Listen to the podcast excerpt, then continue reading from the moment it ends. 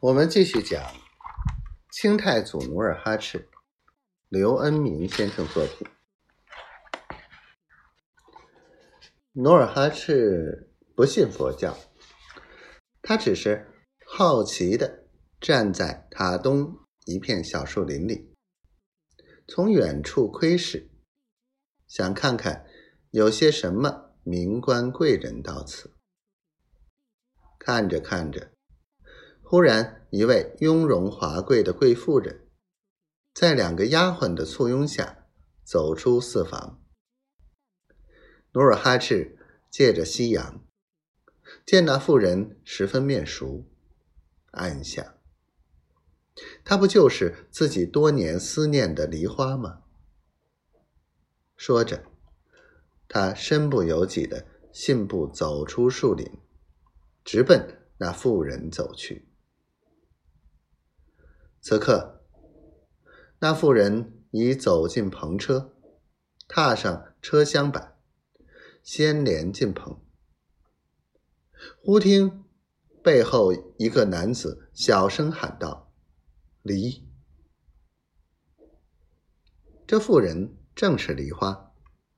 今天她专门为儿子来祈祷。他虽然只听到了一个“梨”字。但他敏感的已察觉到，是在唤自己。他坐在车里，思前想后，是谁在叫我的名字呢？努尔哈赤奔跑着，刚走进车棚，忽然被几个身着便装的明军拉住。他呆呆的站立着，望着飞奔驰去的篷车。怅然若失。他伫立片刻，想回头去找解手的巴士泰。陡然，一个骑马的小个子高喊：“那不是满洲的韩王吗？”话音刚落，十几个彪形大汉蜂拥而至。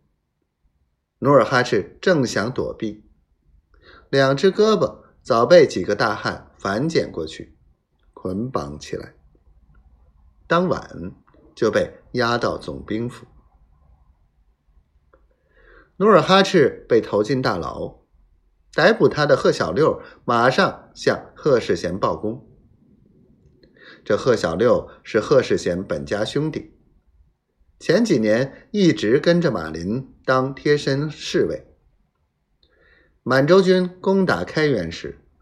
他正护卫着马林出逃，在大街上忽见努尔哈赤率领一队精兵赶到，眼见大难临头，他就随着迎剑而倒的人群钻进死尸堆里。等马林被斩，大军已过，就偷偷的爬起来，半夜溜回沈阳。因此，他对努尔哈赤的相貌刻骨。明星。